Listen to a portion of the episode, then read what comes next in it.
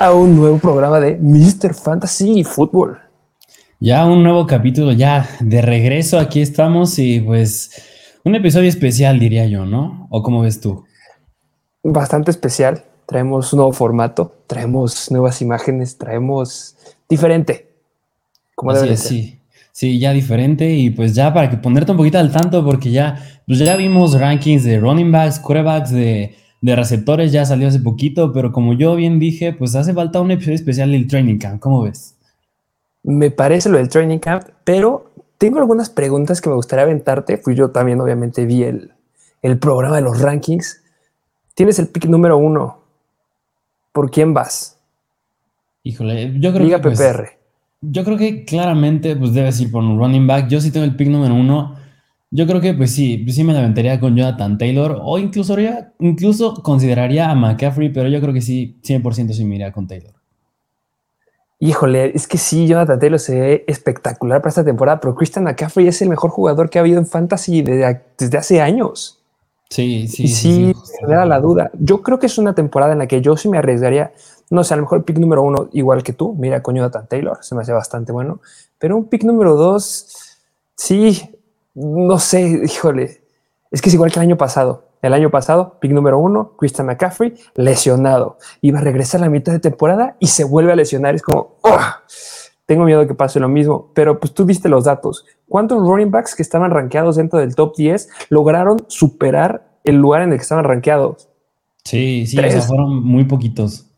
Y McCaffrey, pues, por ejemplo. Sí, justamente. Y pues McCaffrey pues es el que tiene el talento pues por tierra, digo, es el punto focal de su ofensa. Más con los problemas que traen en la posición de coreback, que lo vamos a ver más adelante ahorita, pero pues ahí hay unas broncas muy, muy feas esa situación. se debe de hablar lo que está pasando ahí con esos corebacks que se van peleando y peleando el primer día. Ah, bueno, ya hablaremos de eso. Este, pues vamos a darle. ¿Qué te parece si vamos con unas, unas noticias? Creo que traes noticias por ahí. Sí, sí, sí, unas cuantas noticias, porque pues últimamente, bueno, como bien, pues yo creo que ya han de saber, pues ya empezó el training camp y han habido noticias bastante interesantes. Y a ver, ahí te va esta primera, que es la de hablando de los Seattle Seahawks, la de Chris Carson, que se retiró, que se retira momentáneamente debido a una lesión en el cuello. Y pues ya creo que ya no nos interesa Chris Carson tanto, pero en términos de fantasy nos interesa tanto Rashad Penny como el novato Kenneth Walker. ¿Cómo ves ahí esa situación? Me gusta Kenneth Walker. No sé, es que Rashad Penny siempre la misma situación con Rashad Penny. es un buen running back, pero no nos termina de convencer la verdad. Hubo, recordemos que la temporada pasada hubo situaciones, hubo semanas en las que Chris, Carson no estuvo y dijimos, ok, ahora vamos con Rashad Penny, pero no podemos dejar pasar que Rashad Penny no jugó de la semana 2 a la semana 6, se perdió la semana 10 y tampoco jugó la semana 12. Y fuera de eso solamente nos dio tres semanas, bueno, cuatro semanas que fueron productivas en fantasy, semana 14 en contra de Houston, ¿Quién no es productivo en contra de Houston? Semana 16 en contra de Chicago, que nos dio 19.5 puntos fantasy. Semana 17 en contra de la peor defensiva en contra de los running backs. En ese entonces, 32.5 puntos fantasy. Y en la semana 18 en contra de Arizona, 25 puntos fantasy. Cerró bien, pero esta situación que siempre se pierde juegos, 2020 jugó solamente tres semanas, 2019 se perdió como siete juegos también, su temporada de novato se perdió dos juegos. Entonces, tengo miedo con Rashad Penny, yo me sentiría que como es un round que va a llegar a lugares o un rounds tardíos, me sentiría mejor con el novato. No sé qué opinas tú. Sí, o sea, yo creo que sí, mucha razón con Kenneth Walker, porque, bueno, si yo no mal recuerdo y si no siguen un poco de college, yo me acuerdo que la temporada pasada de college estaba, hasta estaba considerado para llegar a ganar el Heisman, nada más al final de la temporada se, se cayó un poquito, pero estaba considerado para ganar el Heisman y yo creo que más es relevante estos dos running backs porque la posición de quarterback ahí también es un asco. Digo, ahí está Geno Smith, está Drew Locke, así que yo creo que muy punto focal va a ser el juego terrestre en, los hijos. Que, ya hablaremos un poquito ahorita de Geno Smith, pero nada más para, para puntualizar lo que acabas de decir. Temporada 2020 en college, el buen Kenneth Walker tuvo 119 acarreos para 579 yardas. En el 2021, que eso es por lo que se iba a ganar, o podía estar muy, era un muy buen candidato para el Heisman, 263 acarreos para 1636 yardas, 18 touchdowns. promediaba por acarreo 6.2 yardas. Y ok, estamos de acuerdo que no vas a hacer lo mismo que hiciste en college, pero que me puedas dar un volumen así, o sea, puede llevar la carga importante del equipo. Me gusta, me gusta ahí Kenneth Walker. Sí, sí, bastante, sí. Y pues nada más como un paréntesis, pues este de, pues están por ahí detrás también este DJ Dallas y Travis Homer compitiendo por el rol del tercer down, pero pues yo creo que en términos de fantasy pues no son muy relevantes ninguno de los dos, nada más hay como un pequeño paréntesis. ¿Sabes como qué situación me recuerda la temporada pasada? Los Buffalo Bills. ¿Te acuerdas que los Buffalo Bills siempre era Singletary o Moss y como que de repente del partido, pero como que sí, como que no? Siento que sí va a estar la situación ahí con, con los running backs de Seattle, pero si Walker logra levantar la mano desde el principio y le van a darle chance y Penny se lastima como los tiene acostumbrados, me gusta, más por el volumen y lo que nos demostró en college. Sí, justamente. Y hablando de eso de los Buffalo Bills, ya lo tocaremos más adelante en, este capítulo también. Pero pues yo creo que eso fue con respecto a Chris Carson. Yo creo que vámonos a la siguiente noticia, que pues ya de esta ya hablé un poquito cuando hablé de el ranking de receptores de Divo Samuel, y es que Trey Lance ya va de titular. Es decir, este de Kyle Shanahan y John Lynch sacaron la noticia de que ya se han movido hacia él y además pues a Jimmy Garoppolo pues ya le habían autorizado para buscar un trade. Así que ¿cómo ves este cambio de quarterback en los 49ers? Pues mira, este Troy Lance, todavía recuerdo los debates que teníamos cuando era el draft del año pasado, que siempre era la, la duda ahí si Troy Lance iba a ser el primer pick o si se le iba a llevar. Bueno, sabemos que Trevor Lawrence iba a ir con los Jaguares, pero Zach Wilson, Troy Lance y este, ¿y cómo se llama? Se me fue este Justin Fields. A mí, la verdad, me seguía gustando más Justin Fields, porque sabemos que Troy Lance tuvo una buena participación en college, pero porque no tuvo muchos partidos. O sea, si nos íbamos en volumen de partidos que tuvo ahí en college, no era, no eran muchos en comparación con lo que teníamos de Justin Fields. O sea, en el 2021, su última temporada en college, solamente tuvo seis juegos, que le fue muy bien. En esos seis juegos estuvo promediando 100 yardas por partido, casi un touchdown por juego, solamente dos intercepciones. O sea, e, es, muy bueno, pero no sé, va a estar interesante verlo en esta temporada. Recordemos que lo vimos la temporada pasada en situaciones de eh, zona roja y se la aventaba corriendo. Y ahí es donde viene lo bueno en fantasy. Por eso gusta. ¿Qué opinas? Sí, sí, sí. Sí, sí, sí, yo concuerdo. O sea, yo creo que el plus que le da es que pues corre, sabe correr. Yo creo que por eso igual en nuestros rankings de de corebacks que llegamos a subir en Instagram, pues le estaba en el top, top 20, top 15, y pues eso es muy bueno porque tiene mucho upside corriendo, es casi casi lo que nos gusta ver con, con Lamar Jackson, con Jalen Hurts, por ejemplo, incluso con Josh Allen, y pues Trey Lance tiene, tiene ese upside. Tiene ese gran upside que muchos están diciendo, ¿por qué lo están metiendo en el... Yo ahorita en mis rankings, no sé tú lo tengas, pero yo lo tengo en lugar 11. Sí, sí, abajito del top 10. Y, con potencial para subir. Ahí está, chequen nuestro Instagram, ahí está el ranking de corebacks que vamos a actualizar seguramente en estos días, pero y falta todavía el ranking aquí en video, pero Trey Lance me gusta mucho, yo creo que puede quedar dentro del top 10 si le damos la oportunidad y si se resuelve el problema con Divo Samuel y su contrato. Sí, justamente así es. Pero bueno, eso fue por Trey Lance. Vámonos a la siguiente noticia, que es que Julio Jones, como bien nos pusieron en una publicación, Julio Lesiones Jones llega a los Tampa Bay Buccaneers por un año y pues un arma más para Tom Brady. ¿Cómo ves? Julio Jones, híjole, este, nos han preguntado demasiado. Siempre nos están preguntando, ok, Julio Jones, ¿dónde lo colocan? ¿Creen que le vaya bien? ¿Tú qué esperas de Julio Jones? Híjole, yo creo que es, o yo creo que es, o sea, sí puede llegar a ser un poquito relevante, pero yo creo que no tanto. ¿Y por qué? O sea, yo creo que ya en los Tampa Bay Buccaneers, bien sabemos que ahí está pues Mike Evans. Este, sigue estando ahí Chris Godwin, pero pues Chris Godwin viene regresando de su lesión de, él, del famosísimo ACL, de ligamento cruzado. Y también está Russell Gage. Y eso es muy bueno también porque pues ya, como ya vimos, ya se va Rob Gronkowski, ya no está Antonio Brown. Y pues por eso yo creo que en las primeras semanas, si Godwin no regresa al 100, podría ser ahí el segundo relevante después de Mike Evans para Tom Brady y el buen Julio Jones, pero pues también sigue estando en Russell Gage, que ha probado ser muy seguro en Atlanta, así que pues yo creo que podría llegar a tener sus, sus flashazos de ser una buena opción, pero, pero no, no me fiaría tanto de él. Sí, no, a ver, recordemos, tú dijiste en, el, en el episodio de ranking de wide receivers que pueden ir a verlo, ahí está en nuestro canal, una situación con Adam Thielen, que era su gran problema. ¿Cuál era? Su edad. ¿Cuántos años tenía? Más de 30. ¿Cuántos años tiene Julio Jones? Tiene 33 años. Eso es muy importante de remarcar.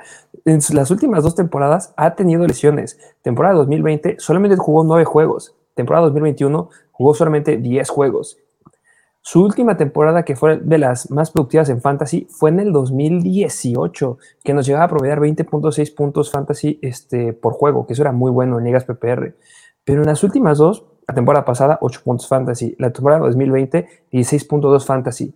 Para un wide receiver que es considerado o que estaba en esos años dentro del top 5, o sea, top 10, pero muchos lo agarraban dentro del top 5, hay mucha competencia, lo acabas de decir bien. ¿Cómo se va a distribuir? De un lado va a estar Mike Evans, que me sigue gustando como a ti. Del otro lado va a estar como igual, como abierto Julio Jones. Y en el slot, ¿quién va a estar? Va a estar Russell Gage. ¿Por qué? Porque ahí es donde tiene que entrar Chris Godwin. Hasta me llama un poquito la atención ahí Russell Gage para que sea un buen sleeper, porque el que va a tener las descolgadas va a ser Russell Gage. ¿Quién es el velocista de Tampa? Russell Gage. Sí, justamente. ¿Quién se va a quedar con los pases largos? Russell Gage. ¿Quién va a tomar la posición que estaba tomando Antonio Brown, que nos dio un gran cierre de temporada antes de que se enojara en el partido de los Jets y se saliera? Pues ya cuando está en el slot. Y Russell Gage los va a tener ahorita. Cuando regrese Chris Godwin, hablaremos de ese tema.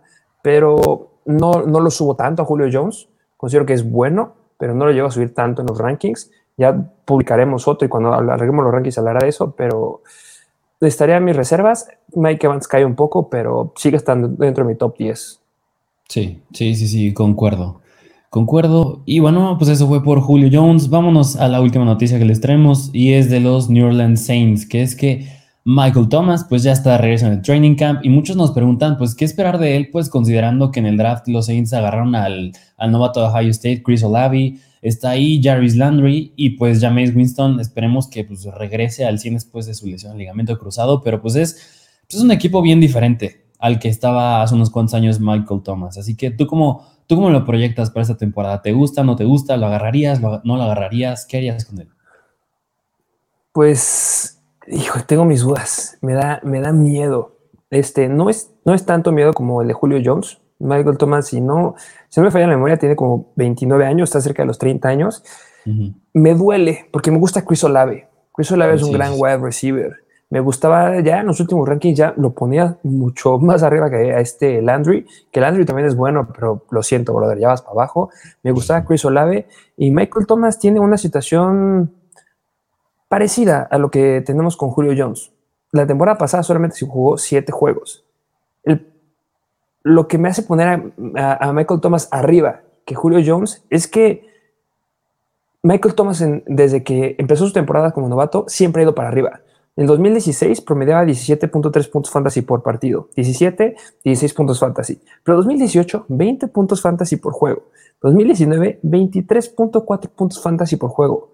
Eso es lo que quieres en un wide receiver que estaba en ese entonces dentro del top 10. Y Michael Thomas no va a estar ni cerca del top 10. ¿Por qué? Porque la gente está enojada con Michael Thomas, porque la temporada pasada solamente jugó 7 juegos. Viene la gran pregunta. Jameis Winston, va a poder mezclar ahí la situación con Alvin Kamara, con Michael Thomas, con Chris Olave, cosa que no había el año pasado.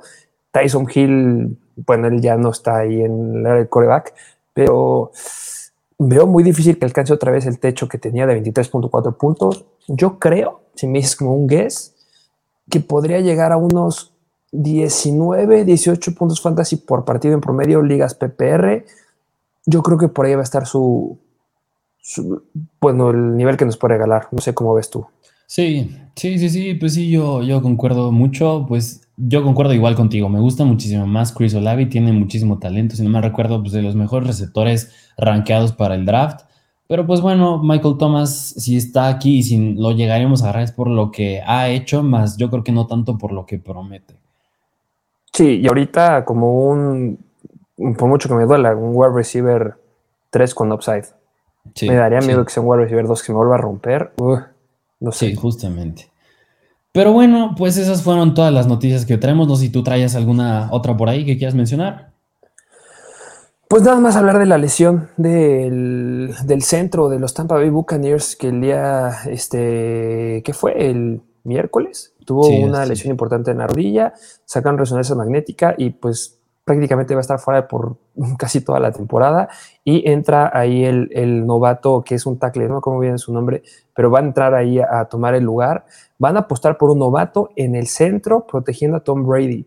¿Qué tanto va a poder afectar eso a, una ofensiva que sí, Tom Brady tiene un release rápido del balón, pero que su fundamento es aéreo? Eso me preocupa. No sé cómo veas ahí. Sí, sí, sí, pues yo creo que hay una baja importante en la línea ofensiva, más pues porque estás hablando que cuando se trata de un quarterback que nada más lanza y no corre como Brady, pues es más importante. Pero pues, pues sí será algo echarle el ojo. Pero pues yo creo que vámonos ahora sí a la siguiente sección que le traemos, que es muy, se me hace muy importante tocarla. Y es, empezando con esta pregunta, que es, ¿qué observar en el training camp? Ya empezó, ¿qué, qué, qué queremos ver? Y traemos diferentes duelos en diferentes equipos.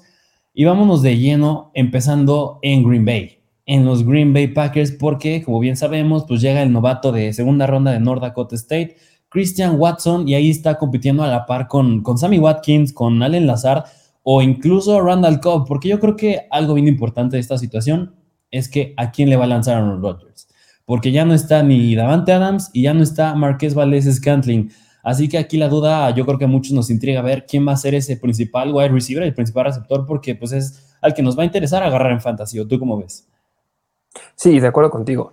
Recordemos que aquí, esta sección, obviamente, nos encantaría poder decir, vayan por este o agarren a este. No sabemos, justamente son los duelos que tenemos que estar observando. Justamente Sammy Watkins lleva muy poco tiempo ahí este, en la ofensiva con, pues entrenando ahí con Aaron Rodgers porque tenía la, la lesión del hamstring, ya se incorpora. Allen Lazard, a mí siempre me preguntan, o cuando salen los rankings, ¿por qué no suben más a Allen Lazard? Estás hablando que está con el MVP, este, este Aaron Rodgers. ¿Por qué no? no es que Allen Lazard ya tuvo las oportunidades para demostrarnos que podía ser un, un wide receiver de elite, bueno, no decir elite, pero quedarse con el puesto de wide receiver uno ahí en los Packers y no pudo. O sea, solamente eh, tuvo, llegó a tener una buena semana de 17 puntos, que fue cuando no estuvo Davante Adams, y solamente le fue bien porque tuvo una descolgada y porque tuvo un touchdown, pero quítale eso, no tiene mucho volumen, la verdad. O sea, en el promedio de, de, targets que tiene el buen Allen Lazard, en la temporada pasada nos promedió cuatro targets por juego. Yo creo que a lo mucho podría llegar a subir seis targets por juego.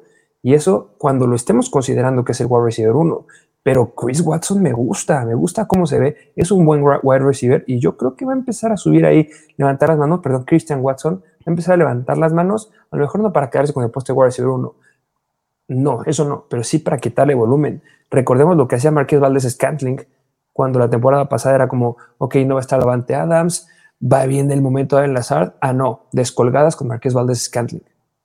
Ahí es donde va a entrar este Christian Watson, ¿cómo ves? Sí, Sí, yo creo que sí, aunque yo creo que valdría la pena hacer nada más un pequeño paréntesis con Christian Watson, porque recientemente han salido unas cuantas noticias con él que se piensa que se puede perder un poquito de tiempo de aquí a la pretemporada o antes de que inicie la temporada regular. Y esto yo creo que en general no es bueno, pero yo creo que es todavía peor cuando hablas de un receptor que es novato, es decir, que apenas está llegando al equipo, que tiene que formar esa química con su coreback, en este caso Aaron Rodgers, y pues eso todo le podría llegar a afectar a Christian Watson, porque un ejemplo que se me, que se me acaba de llegar a la mente, como la temporada pasada, es que, por ejemplo, Allen Robinson y Justin Fields no llegaron a tener una buena química en la pretemporada y vimos cómo resultó en la temporada regular. Nunca se, nunca encontraron esa química, nunca pudieron hacer una buena dupla. Y pues no quiero decir que esto es lo que va a pasar con Christian Watson, pero pues parece empezar que va a resultar ser así. Justamente, y, bien chistoso lo que pasa en el training camp. Sale este Christian Watson que necesitaba hacer la química y llega Sammy Watkins. Entonces, sí, sí hay que estar siguiendo de cerca esa situación con Christian Watson. Tienes toda la razón. Así es. Pero bueno, ese fue el análisis de, con respecto a los Green Bay Packers. Ahora vámonos a Pittsburgh, vámonos a los Pittsburgh Steelers, donde aquí tenemos otra batalla de un novato, pero ya nos vamos a la posición de quarterback y es el famosísimo Kenny Pickett, el novato de primera ronda de Pittsburgh, contra el ya, pues ya veterano en la NFL, Mitch Trubisky. Que, híjole, yo creo que aquí va a ser bien interesante. Ya lo analicé un poquito cuando hablé de Najee Harris en la posición de running backs, en el ranking de running backs. Pero pues esta, este duelo es bastante interesante. ¿O tú cómo, tú cómo lo ves antes de decir unos cuantos datos? Me, gustaría decir un paréntesis de algo que dijo Chase Claypool, el training camp, el jueves, si no me equivoco, habló de Mason Rudolph. Nosotros estamos hablando aquí de Kenny Pickett y de Trubisky, pero Chase Claypool habló de Mason Rudolph y dijo que es uno de los corebacks más precisos que hay de la NFL y se debería estar hablando mucho más de él. ¿Cómo ves eso? ¿Cómo ves a Wayne Claypool? Híjole, ya parece hasta lo que dice Tyreek Hill de Tua Tagovailoa, que es el más preciso, ya viene estando con Mahomes, pero pues, Le o sea, pues, ajá, o sea, pero puede ser un poquito de sentido porque ahí te va, hasta el momento se sabe que Mitch Trubisky ha tomado las repeticiones del primer equipo y Kenny Pickett del tercer equipo. ¿Y quién está tomando las del segundo equipo? Mason Rudolph. Y, y, pues yo creo que con buena razón, porque Mason Rudolph pues es el único quarterback de esos tres que conoce el sistema. Es el único que ya estaba con Ben Roethlisberger, el que estaba cuando estaba Ben Roethlisberger y Mitch es nuevo en el equipo y Kenny Pickett pues es nuevo en el equipo y en la NFL. Así que yo creo que es muy precipitado que diga eso Chase Claypool, pero pues yo creo que yo creo que si me das un pronóstico, yo creo que va a iniciar la temporada como titular Mitch Trubisky porque pues viene a estar con Josh Allen en los Buffalo Bills, algo tuvo que haber aprendido. Pero pues eventualmente Kenny Pickett yo creo que va a entrar. Es un coreback que draftaste en la primera ronda. Yo creo que no desperdicias un, un pick de primera ronda no metiéndolo en la temporada. Y hasta lo llegamos a ver un poquito la temporada pasada con los 49ers cuando agarraron a Trey Lance, a pesar de que Garoppolo fuera el titular toda la temporada. Sí, tienen que empezar, o sea, no sé. Es que es difícil ver la situación ahí. O sea, no, Trubisky llegó a tener sus juegos que fue bueno, como si quieren tener como que un antecedente más o menos de cómo fue Trubisky, en el 2020 solamente jugó 10 partidos con Chicago y completó de 297 pases solamente 199 y generó 2055 yardas, 16 touchdowns y 8 intercepciones que son no gusta mucho, pero pues también se llegó a mover con 33 acarreos y 195 yardas y un touchdown por tierra. O sea, es un coreback que, que es de momentos, te puede dar un muy buen juego o te puede dar un muy mal juego a quien nos recuerda a Ben Roethlisberger. También podía dar un buen juego, nos podía dar un mal juego. No lo sé, bueno, más bien, sí estoy muy de acuerdo contigo que Trubisky va a ser el quarterback 1 empezando la temporada. Me gustaría que le empiecen a dar más juego a, justamente a Kenny Pickett. Espero que no se tarden tanto como llegó a pasar justamente en Chicago, que estaba Andy Dalton y estaba, es que este Justin Fields de repente sí, pero ahorita va a estar este Andy Dalton y se tardaron en meter a Justin Fields. ¿Y qué pasó cuando empezó a jugar? No había química. ¿no? no se encontraba Justin Fields. Entonces, Pickett es el futuro de Pittsburgh, es un hecho. Sí, no es un coreback elite, se fue en primera ronda, pero no es considerado elite como los que hubo en el draft pasado. Veremos cómo se va a poner la competencia ahí. Y pues mi Mason Rudolph, ¿qué te digo? no creo que haga gran cosa. No, no, nada más está ahí porque ya conoce el sistema, pero yo creo que no, tampoco. Pero bueno, esa fue la situación en Pittsburgh. Ahora vámonos a los Buffalo Bills. Vámonos a Buffalo. Me gustaría hacer un, ah, un, paréntesis, ya que estamos ahí con, los Pittsburgh Steelers, porque también es una noticia que, brincó Chase Claypool.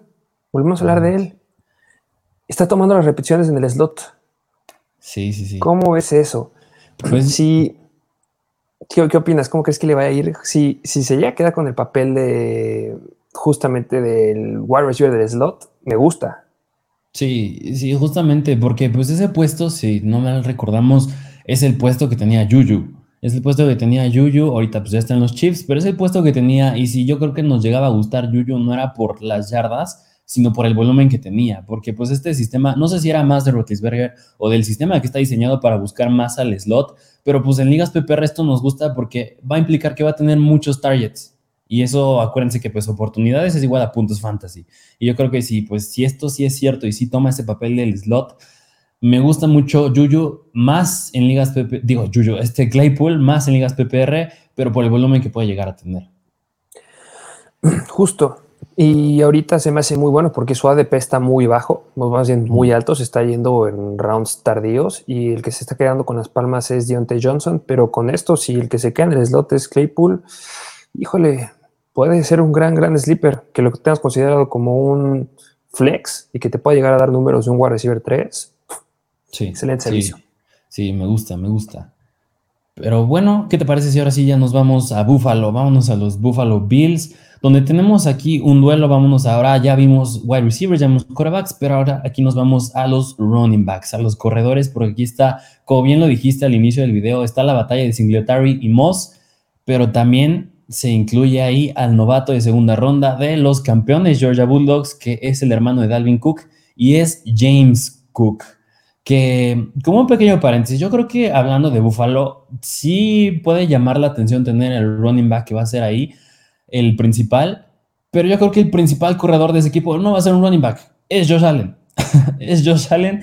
Y, pero yo creo que más nos interesa a lo mejor y es ver el running back que va a ser por aire, que es en lo que se caracterizaba James, Cook en college, que es, es, un buen running back por aire y ahí podrá llegar a tomar las repeticiones. ¿O tú cómo ves esta situación en Buffalo? Sí, me gusta, me gusta James Cook, no me gusta el sistema de running backs en los Bills. Es lo que acabas de decir. Ayer que corre es Josh Allen, es el mejor coreback para fantasy en esa temporada, la temporada pasada y va a ser para la que sigue también seguramente. James Cook es bueno por el aire, pero simplemente no hemos visto un esquema ofensivo que sea muy, muy claro hacia el running back. O sea, que sea como un esquema ofensivo como el del que tenían los Saints, que era full irte con Alvin Camara o, como los Panthers, bueno, a lo mejor estoy exagerando, o como los Titans, que es como vamos a darle bolas a nuestro running back. Aquí simplemente les gusta distribuir, como lo vimos la temporada pasada con Miami. Distribuían a lo loco con sus running backs y no veíamos a nadie claro. Yo siento que James Cook va a ser un running back que nos vamos a estar encontrando en los waivers yo creo que va a ser un problema para seguirlo ahí, porque ahorita el que se quedaría con el papel número uno de running back, todavía no lo tenemos claro. Necesitamos ver un poco más de cómo se van dando las situaciones en, el training camp de los Bills, pero no sé si tuviera que apostar, a lo mejor yo diría que podría ser Singletary, aunque me gusta más Moss. Yo soy más fan de Moss. Sí, sí, sí. Nada más un pequeño dato de la temporada pasada para que pues se den una idea. Es que, por ejemplo, Singletary llegó a promediar 4.6 yardas por acarreo, que es bastante bueno. Pero de, y por otro lado, hablando de Zach Moss, del 2020 al 2021 pasó de promediar 4.3 a promediar 3.6. Es bajó, bajó muchísimo, así que yo creo que por eso, como bien tú dijiste, yo creo que te concuerdo, es que Singletary pues va a empezar siendo el, el principal, pero yo creo que por aire, yo creo que sí puede llegar a ser James Cook. Y, y no sé qué tú qué opinas de esta, de esta de, esta, mm, de este argumento, pero es que si James Cook vemos que en la semana 1 de la temporada regular empieza a tener el papel de running back 1, yo creo que mucho ojo a que puede llegar a tener una gran temporada. ¿eh? Sí, va a ser seguramente, acuérdense de ese nombre, va a estar ahí claro en los waivers. Yo creo que si va a ser de los que en las primeras semanas de waivers llega a dar una buena semana 1, va a estar ahí este, claro. Pero también recordemos que el volumen de, targets en, los Bills no ha sido tan importante. Si nos vamos a lo que acabas de decir de Singletary, lo más que llegaba a promediar eso eran 8 targets por partido. Y eso una vez. O sea, en promedio 3 targets por juego. Sigue sin serme tan, tan atractivo con, con Cook, aunque se llegue a quedar ahí con los, con los pases. Sí, justamente. Pero bueno, pues esa fue la situación que tenemos en Buffalo.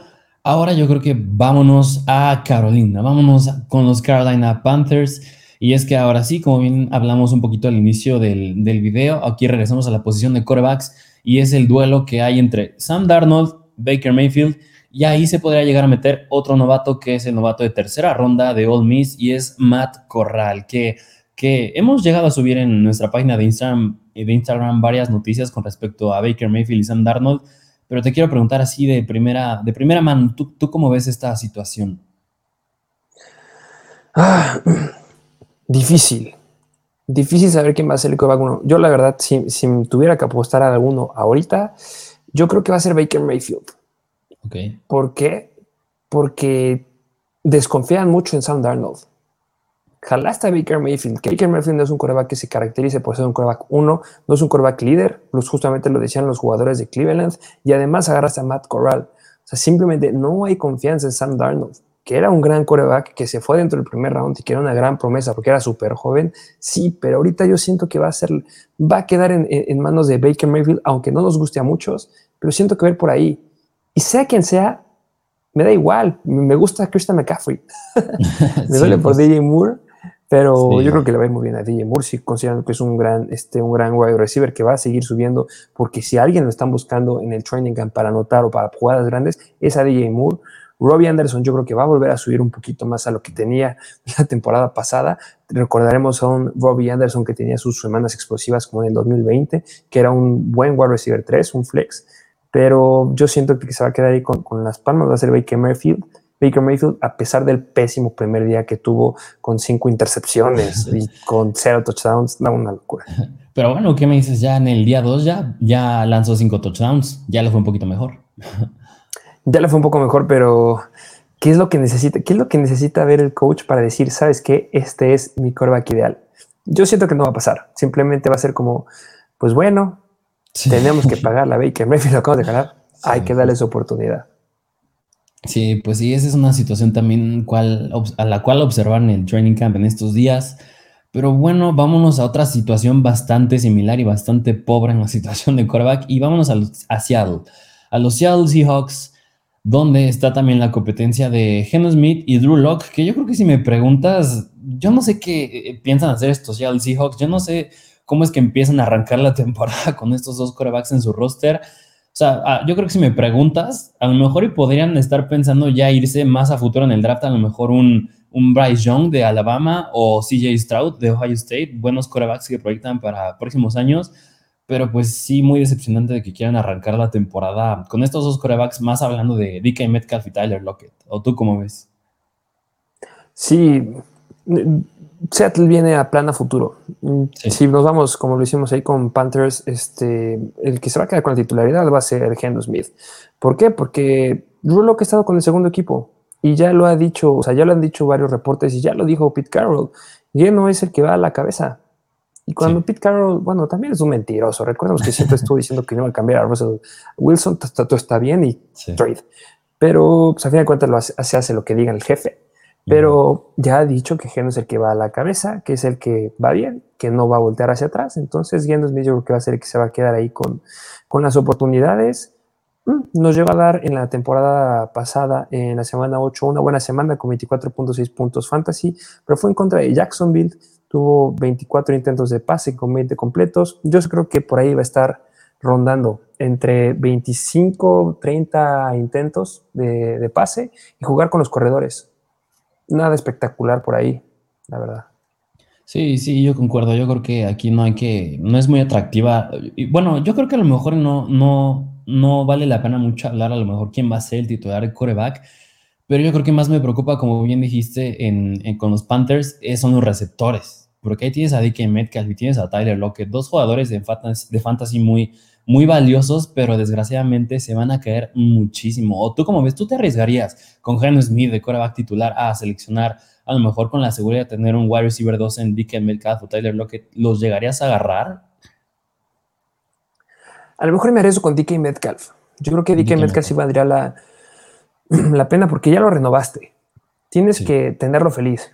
Cuando con el contratazo que le diste lo tienes feliz. Y y retomando a lo que dije de, de Geno Smith en la semana 8 en contra de Jacksonville, le fue bien a DK Metcalf. Tuvo 22.3 puntos fantasy en ligas PPR, tuvo 6 recepciones, 43 yardas, 2 touchdowns. Si anota, ese es el problema que vamos a entrar con DK Metcalf, que va a ser sumamente dependiente al touchdown.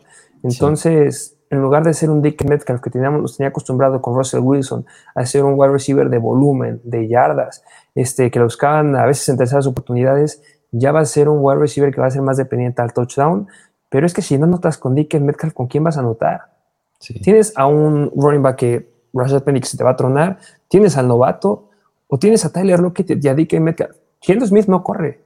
Entonces, para situaciones de touchdown, yo creo que su mejor escenario de Dick Metcalf, y aquí me voy a arriesgar, es que sea como un Adam Thielen de los Vikings en hace dos temporadas.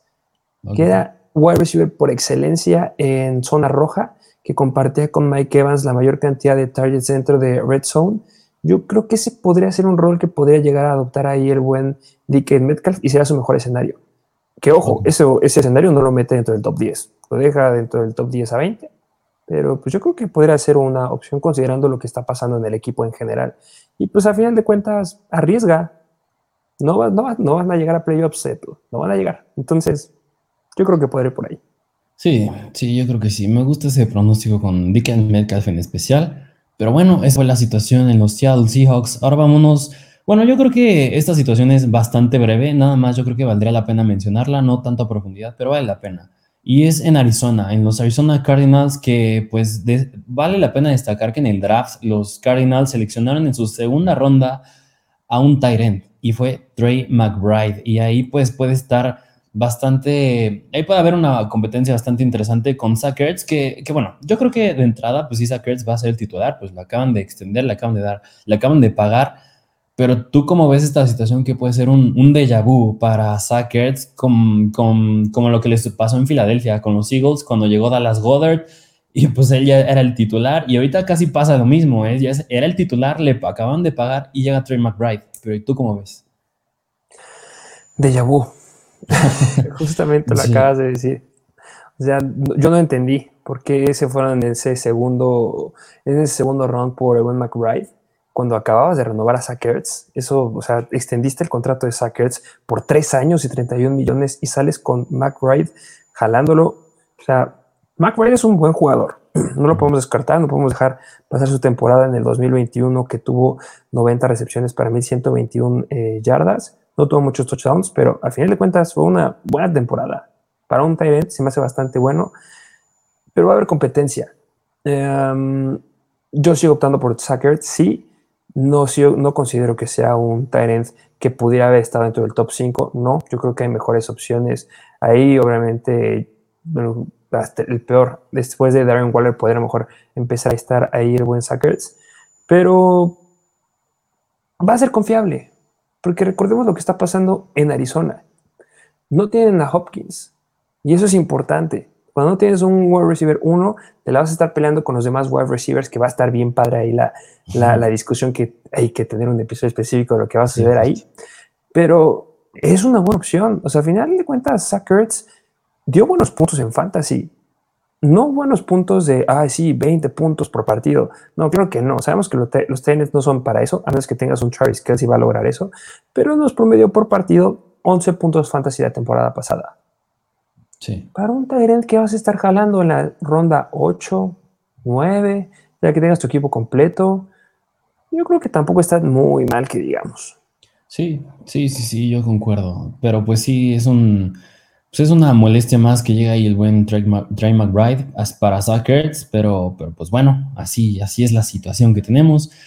¿Y qué te parece si ahora nos vamos ya a la última situación que les traemos? Que a mí me gusta mucho esta situación, es bastante interesante y es de los Dallas Cowboys. Vámonos a Dallas, de nuevo a la posición de wide receiver de receptores y es la competencia que hay en especial entre James Washington, que era miembro de los Pittsburgh Steelers, y entre el novato Jalen Tolbert, el novato de tercera ronda de South Alabama. ¿Tú cómo ves? Porque un poquito para que en el contexto, ¿por qué nos atrae? Es que ya no está Mary Cooper, sigue estando Isidro Lamb, que nos gusta mucho, pero Michael Gallup viene regresando de una lesión de, lesión de ligamento cruzado anterior, el famosísimo torn ACL, y pues han dicho que no es probable que regrese para la semana 1. Así que, ¿tú cómo ves esta situación? Que ahí viene la, el gran debate. Obviamente no, no quieres que se pierdan este, semanas tus jugadores, pero recordemos lo que está pasando con Chris Godwin. Se espera que regrese. Ellos están diciendo se espera. No hay nada confirmado entonces, yo espero de Chris Godwin que sí se pierda al menos unas cinco semanas, cuatro o cinco semanas. Michael Gallup, ya descartaron la primera semana. Sí. Van a descartarlo más semanas. Yo la verdad no espero que vaya a estar jugando para la semana 2. Yo creo que igual Michael Gallup va a estar por ahí de la 4 o 5. Veremos cómo van avanzando los reportes. Pero al menos ya dijeron que la primera semana no va a estar. Y si no está Gallup, no es que esté compitiendo este Washington por el rol de wide receiver 3, sino es que se va a estar compitiendo con este Tolbert por el puesto de wide receiver 2. Con un Dak Prescott que sí están diciendo que va a retomar sus apariciones corriendo y que va a tener mucho volumen por ahí, pero necesita wide receivers. Después de estar acostumbrado a un Mary Cooper y a un CD Lamb, necesitas wide receivers. Me encanta para el Tyrant. Pero pues yo creo que Washington al inicio le va a ir mejor, porque es un veterano y con los Steelers daba buenos números. Simplemente le caía mal al head coach de los Steelers porque no lo metía más. Le encantaba Deontay Johnson, pero Washington daba muy buenas actuaciones y metía touchdowns. No sé qué opinas tú. Sí, sí, yo, yo concuerdo. Yo creo que, como bien dijiste, nada más un paréntesis, es que sí me gusta más para el Tyrant. Yo creo que para Dalton Schultz ahí a lo mejor y después de CD Lamb es la, es la mejor opción para Dak Prescott. Pero yo creo que, como bien dijiste, James Washington ya es un veterano en la NFL. Aunque no ahorita en el training camp, pero en el mini camp y ahí unos meses atrás había estado lidiando con lesiones, había perdido ciertos entrenamientos y tampoco no me gusta para James Washington que, por ejemplo, en el primer día del training camp llegó a demostrar un poquito de buena química con Dak Prescott. Yo creo que pues sí me sigo inclinando igual que tú por James Washington porque es un veterano, Jalen Tolbert sigue siendo un novato, pues va a tener que desarrollarse un poquito, pero pues siento que es un jugador que tiene buen upside. Sí, tiene, buen, tiene, tiene el upside, tiene, va, a tener la oportunidad. Ahí va a estar la cuestión. Va a tener la oportunidad. Qué mejor que llegar a un equipo que tiene buen volumen por ataque aéreo y que no va a estar su wide receiver 2 y que necesitan de alguien que tenga buenas manos y que ya Washington está teniendo problemas de salud. Va a tener su gran oportunidad. La cuestión es si la va a aprovechar o si no la va a aprovechar y se va a ir para abajo. Sí, sí, justamente. Pero pues bueno, pues. Ajá, ajá. Ahorita que dijiste de justamente de un novato. Hay un novato que me está gustando. Un novato de los Pittsburgh Steelers. George Pickens, que yo creo que vale la pena hablar un poco de él. Que George Pickens, para muchos analistas, cuando se estaba haciendo el análisis de, para el draft, muchos lo ponían como uno de los mejores wide receivers, no como el mejor. Obviamente, lo del mejor no es en esta discusión, pero sí para que se pudiera haber ido para el primer. Es Drake London, para mí el mejor wide receiver de esta clase para que se pudiera haber ido en el primer round, muchos pensaban que se podía haber ido a, los Packers, que se podía haber ido a Kansas, pero llegó a los Steelers y le está yendo muy bien en, el, training camp. Y de hecho aquí tenemos un, video de justamente de George Pickett para que lo vean. Oh. Tiene buenas manos. Sí, sí, sí, sí. Yo creo Tiene que. buenas manos George Pickens. Sí, igual que tú, yo creo que a lo mejor, si no mal recuerdo, George Pickens, de por qué cayó tanto su valor en el draft, es porque creo que había lidiado con una lesión en college. No recuerdo si jugó toda la temporada, la última temporada de college, pero pues antes de eso, si no me recuerdo, era, era un muy buen wide receiver. Yo creo que si no se hubiera lesionado, fácil hubiera podido tomar el puesto que tuvo Drake London en este draft. Justamente.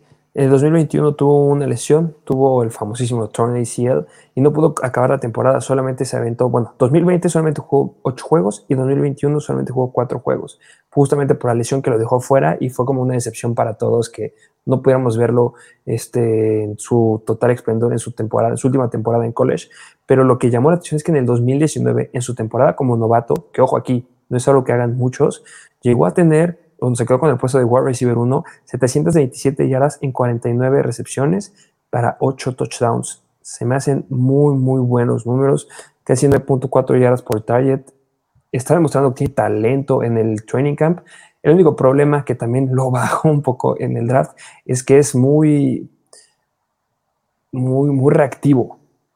Suele ser un wide receiver, un jugador que es muy explosivo emocionalmente, entonces puede llegar a tener ahí problemas, pero por ahorita va bien, va teniendo química con Trubisky. Me gusta que va a ser el wide receiver que va a estar justamente del lado contrario que este Deontay Johnson en el wide y Chase Claypool en el slot. Me gusta cómo se ve esa ofensiva. Yo creo que es un gran sleeper. Sí, sí, concuerdo. Sí, pero pues, ¿qué te parece si ahora sí? Pues ya, pues esas fueron todas las situaciones que les traemos, situaciones a observar en el en el training camp o algo más que quieras, que quieras agregar o ya dar por conclusión. No, pues sería todo. Ya saben que pues obviamente que estén suscritos a nuestro Instagram. Vamos a intentar estar trayendo más videos así para que podamos estar debatiendo, que eso me gusta mucho. Vamos a hacer mock drafts se vienen mock drafts para que estén listos porque ya estamos cerca de la temporada. Entonces, pues para que estén suscritos, para que estén atentos, vamos a empezar a darle, como pueden ver acá abajo, en TikTok vamos a empezar, vamos a empezar más duro también en Instagram porque conforme más se acerque la, la temporada vamos a, aumentar. Y también hay gente que quiere que se vuelvan a repetir las ligas de Mr. Fantasy. Estamos haciendo lo, lo, lo que podemos. Si vemos que hay la suficiente gente que diga sí, pues lo que ustedes pidan. Ya saben que son la mejor comunidad de fantasy.